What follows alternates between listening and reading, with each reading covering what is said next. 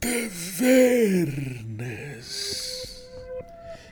Neste episódio voltaremos às nossas tavernas. Depois do episódio 822 do Café com Dungeon, no qual pudemos analisar as tavernas como verdadeiras sementes de campanhas e aventuras, não somente sendo o pano de fundo do encontro dos aventureiros, mas também antecipando e catalisando certos elementos que podem aparecer nas, na campanha ali há muitos e muitos anos, mas também entendendo a taverna como uma pequena estrutura que pode dar asas a campanhas muito, muito duradouras. Depois, voltamos a algumas tavernas no episódio 894 e visitamos o Caneco da Liberdade, visitamos a taverna Velho Cão, visitamos a taverna em Alto Mar e o Poleiro do Meio-Dia, todas criadas por Gabriel Cedres. Depois, podemos visitar o Poço de Garunt, criado por Lúcio Notridge Pimentel. Depois, visitamos a taverna do Coágulo de Douglas Baiense e terminamos essa primeira incursão visitando a taverna do Pinheiro Colossal por William Alencar. Desta vez, voltaremos também às tavernas, mais uma vez, para conhecer a taverna trazida por Lúcio Notlich Pimentel, chamada O Refúgio do Kraken. Para em seguida, conhecermos uma taverna enviada por Alexander Tavra, conhecida como Taverna Olho de Beholder. Tomar café eu vou, café não costuma falhar. Tomar café eu vou, café não costuma falhar.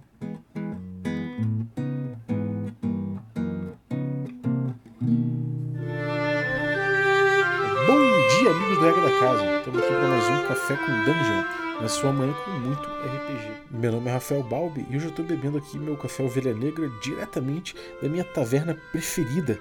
Né? E o pessoal está aqui empilhando é, uma, umas peças aqui, estilo Tetris, né? Eles estão jogando uma espécie de Jenga. Ao contrário, eles vão botando peças, botando peças. Se cair, quem botar a última peça e cair, esse cara vai ter azar na sua aventura. Bom, se quiser acordar bebendo um café ovelha negra delicioso como o meu, sem necessariamente estar numa taverna ou algo assim, você pode ir em ovelhanegracafés.com.br e utilizar o cupom Dungeon Crawl, tudo maiúsculo. Que aí, cara, você consegue um abatimento. E ainda indica lá pra galera da Ovelha Negra que fui eu que mandei você. Né? E você pode aí beber um café artesanal delicioso, qualidade de vida mesmo, cara. E se você quiser um cupom ainda mais especial, aí você pode se tornar um assinante do Café com Dungeon que eu te passo aí para ficar ainda mais barato o seu café Ovelha Negra. Então você assina o Café com Dungeon lá em picpay.me barra café com dungeon a partir de 5 reais, cara. Você ajuda demais o nosso podcast. E, bom, além de ajudar a gente, você recebe conteúdo extra, participa de sorteios dos nossos parceiros e participa de um grupo de Telegram muito legal, com gente muito maneira que cria junto, joga junto, debate junto. É muito legal ver esse grupo se formando cada vez maior e mais diverso, né? Em termos de pensamento, em termos de visões e óticas a respeito do nosso tão amado hobby. Mas vamos lá, vamos voltar para as tavernas. Vamos agora começar aqui mais uma vez a ler as tavernas do nosso assinante, né? que na verdade não precisa nem ser assinante exatamente para você mandar a sua taverna, é só mandar para regra da casa@gmail.com, que assim que tiver mais tavernas aí eu leio uh, as que vocês mandarem, né? Se você é assinante pode mandar aí pelo no grupo mesmo que, que eu consigo ler por lá. Né? Mas vamos lá, vamos fazer a leitura. Primeiro do Lúcio Notlich, né? Pimentel, que é um cara que teve recentemente no café aí falando sobre as origens do D&D no Appendix N, né? E foi um episódio imenso, muito bom e que foi muito legal, legal gravar. E aí ele já tinha mandado aí um, uma taverna pra gente e agora ele mandou o Refúgio do Kraken. E é essa que a gente vai conhecer agora. Depois de liderar prisioneiros na tomada de um navio pirata, Farandor Pelicano assumiu o controle da embarcação e transformou-a num nau, numa nau mercante. sem muito tino para negócios, sempre andou na linha tênue entre o sucesso e o fracasso. As coisas, porém, se tornaram desesperadoras quando um Kraken começou a atuar na Bahia, afundando qualquer, qualquer um tolo o bastante para içar âncora. Nos longos meses ilhados em uma grande metrópole costeira, ele viu seus recursos se esvaindo para as taxas dos inescrupulosos mestres das docas. Sem outra opção, ele começou a vender a valiosa carga de vinho élfico no seu porão para os outros marinheiros ilhados, enquanto os outros membros da tripulação entretinham os convidados. A notícia do vinho primoroso se espalhou e atraiu todo tipo de freguês.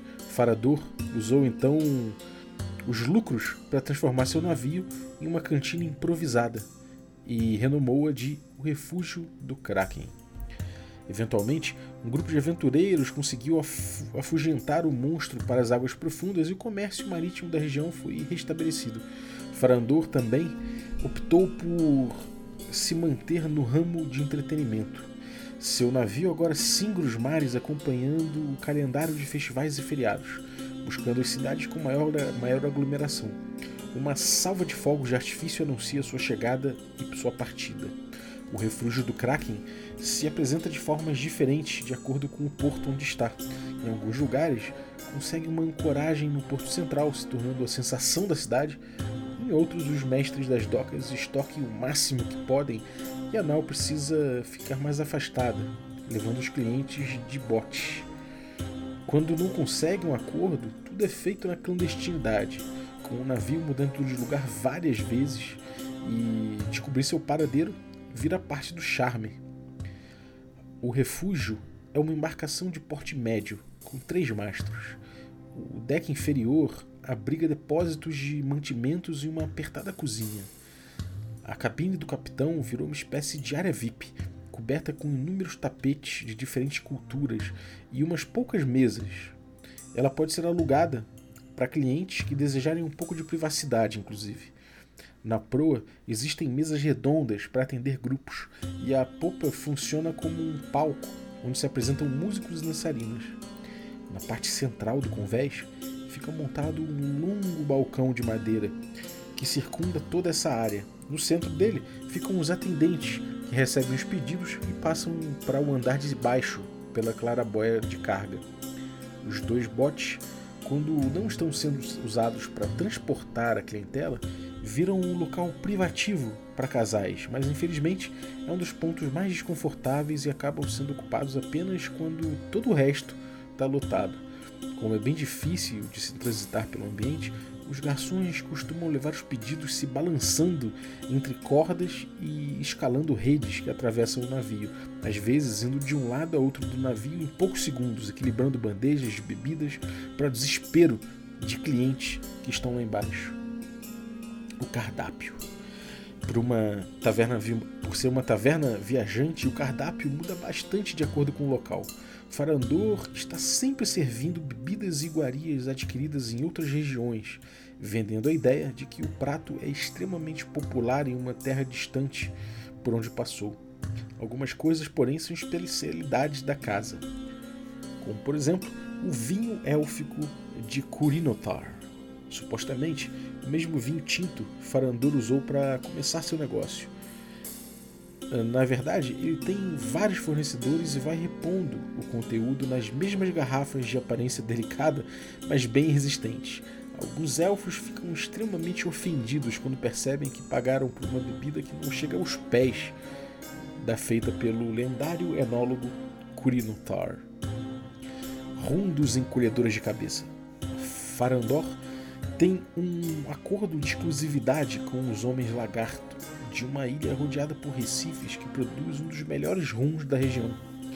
Supostamente, os regentes da ilha são descendentes de uma tribo de encolhedores de cabeça e os odres imitam pequenos crânios. O tubarão bucaneiro, uma receita de tubarão servido em espetos para melhor transporte no convés e consumo pelos clientes. Na verdade, geralmente não é servido tubarão de verdade mesmo, sendo trocada por um peixe local acessível, mas é posto tanto tempero no prato que poucos conseguem perceber a diferença. Figuras carimbadas. Também por seu status itinerante, o público varia bastante, mas existem clientes regulares que contam os dias para a volta do refúgio à sua cidade. Os tripulantes são um misto de ex-piratas e prisioneiros libertos, e existe certo clima de tensão entre os dois grupos, mas o capitão consegue fazê-los trabalhar juntos. Farandor Pelicano. O capitão do navio era um nobre cuja família humana caiu em desgraça e acabou sendo vendido como escravo pelos rivais que assumiram o poder. Quando estava sendo transportado via navio, ele estimulou um motim entre os tripulantes insatisfeitos e, na confusão, conseguiu libertar os prisioneiros, tomando a embarcação na sequência. Ele possui então uma certa arrogância nobre, mas que é compensada por sua aura encantadora. Sempre um contador de histórias, ele tem uma, uma história para cada item do seu menu e objeto em seu navio, a maioria deles pura invencionice. Possui longos cabelos castanhos e usa um tapa-olho falso só para compor melhor o personagem. Ele, porém, é extremamente sincero com sua própria tripulação e assegura isso a sua lealdade.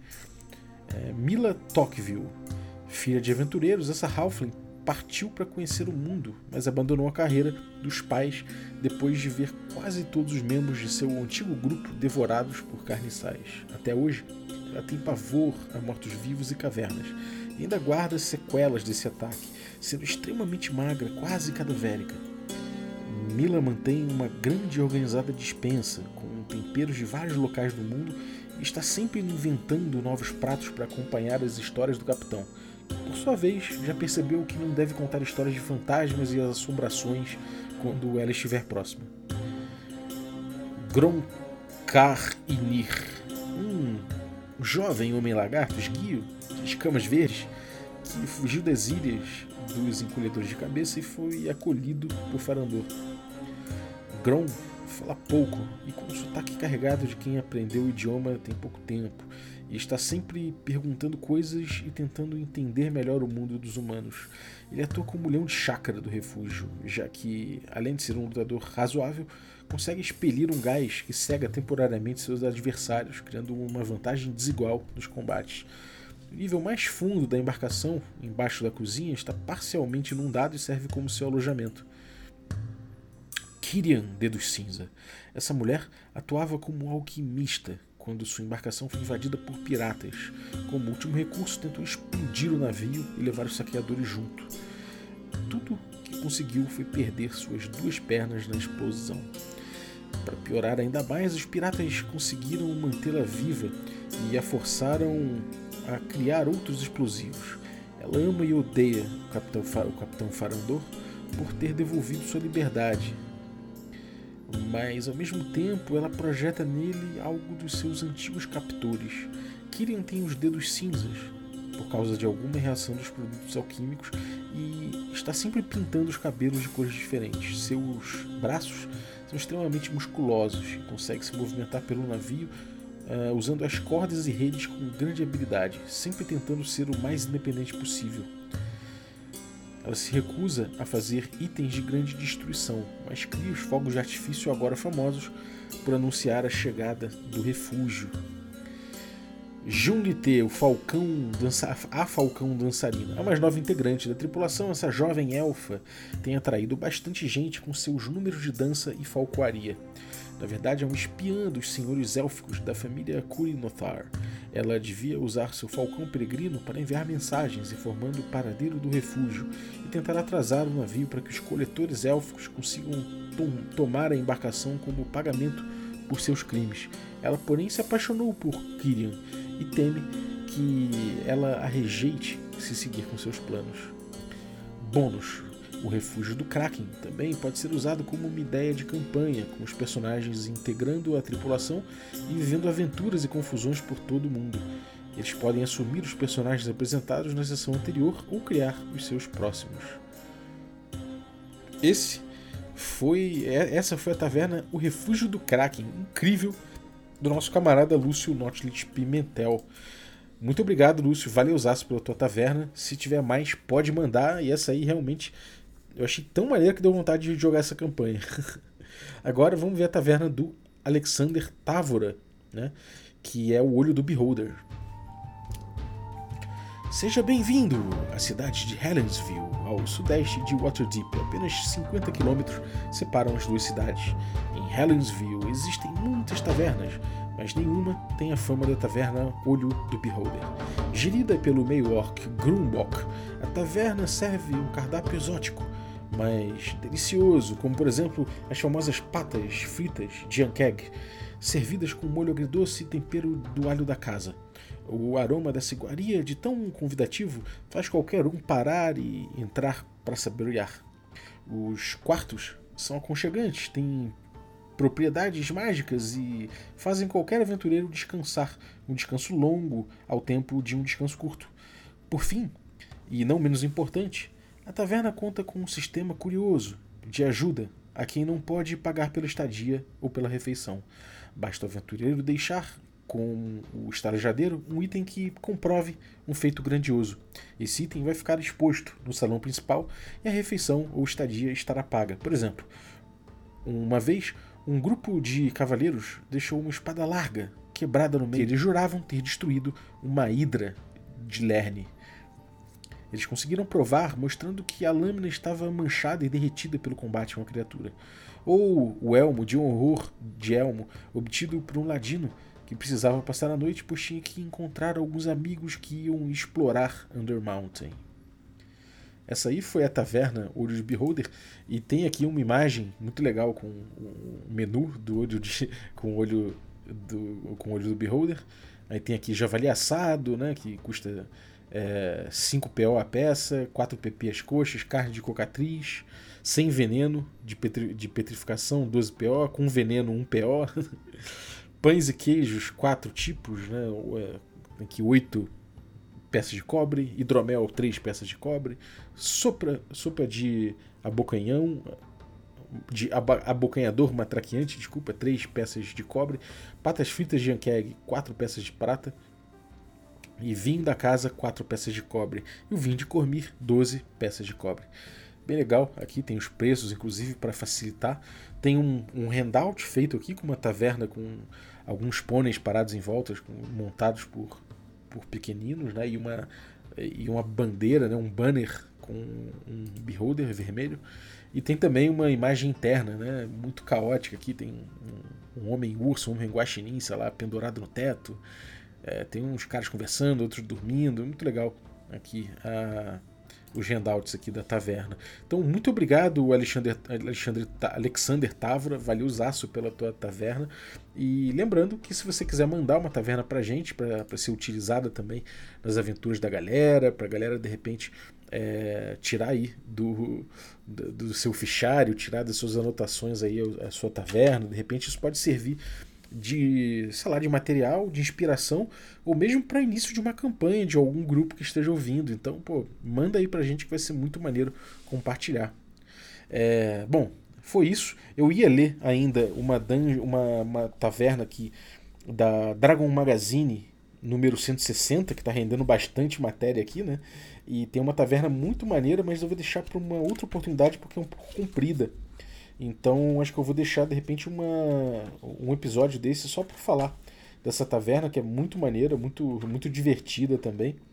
E enfim, é, acho que vale a pena dar uma dar uma dedicada a ela, né? Inclusive ela tem mapas e tudo mais, e é, pô, é, uma, é um dos materiais mais legais que eu já vi também nas, nas Dungeon Magazine. É o, nome, o nome dela é The Last Call in The First Stop in All Urban Adventures. E tem logo de cara uma ilustração aqui do Jim Holloway, que tem uma galera chegando na taverna, dando de cara com um sujeito sendo arremessado longe. e a ilustração vocês devem conhecer esse cara do DCC, é aquela ilustração do cara que tem uma cabeça de galinha, né? Vocês devem conhecer. Então, cara, um material muito maneiro e vai ser legal dividir isso com vocês. E eu leio uh, duas tavernas minhas também, né? Tem a Taverna da Sereia Morta, e tem também a Taverna da Frasqueta, do Bergotten, que eu vou botar para jogo aqui também. Então, se você tiver a sua taverna, não deixa de mandar pra gente, beleza? Vai lá em regradacasa.gmail.com e, e fala para descreve pra gente como é a sua taverna, manda tudo que você tiver, que eu compartilho aqui no Café com Dungeon, beleza? É, obrigado você que ficou ouvindo a gente até agora. E queria agradecer também você que torna possível essa aventura, os nossos assinantes Café Expresso, né? Dentre eles aí eu vou agradecer o Rubem Gustavo Fernandes Ângelo. Muito obrigado pelo teu apoio, cara. Queria agradecer também os nossos assinantes Café com Creme, né? Dentre eles aí eu vou agradecer o Matheus Canova Faria. Muito obrigado pelo teu apoio, cara. E queria agradecer também os nossos assinantes Café Gourmet. Então eu vou agradecer aí é, o Chico Siqueira, Erasmo Barros, Pati Brito, Adriel Lucas, Diego Sextito, Rafa Cruz, Abílio Júnior, Denis Lima, Jean Paz, Francioli Araújo, Caio Messias Cavazana, Pedro Cocola, Erasmo Barros, Tito Lima, o Jarbas Trindade, Germano Assis, Léo Paixão, Rodrigo Freitas, o Playmolense e o Rodrigo de Lima Gonzalez, o Ney da Guilda do Ney. Galera, muitíssimo obrigado pelo apoio de vocês, um abraço e até a próxima.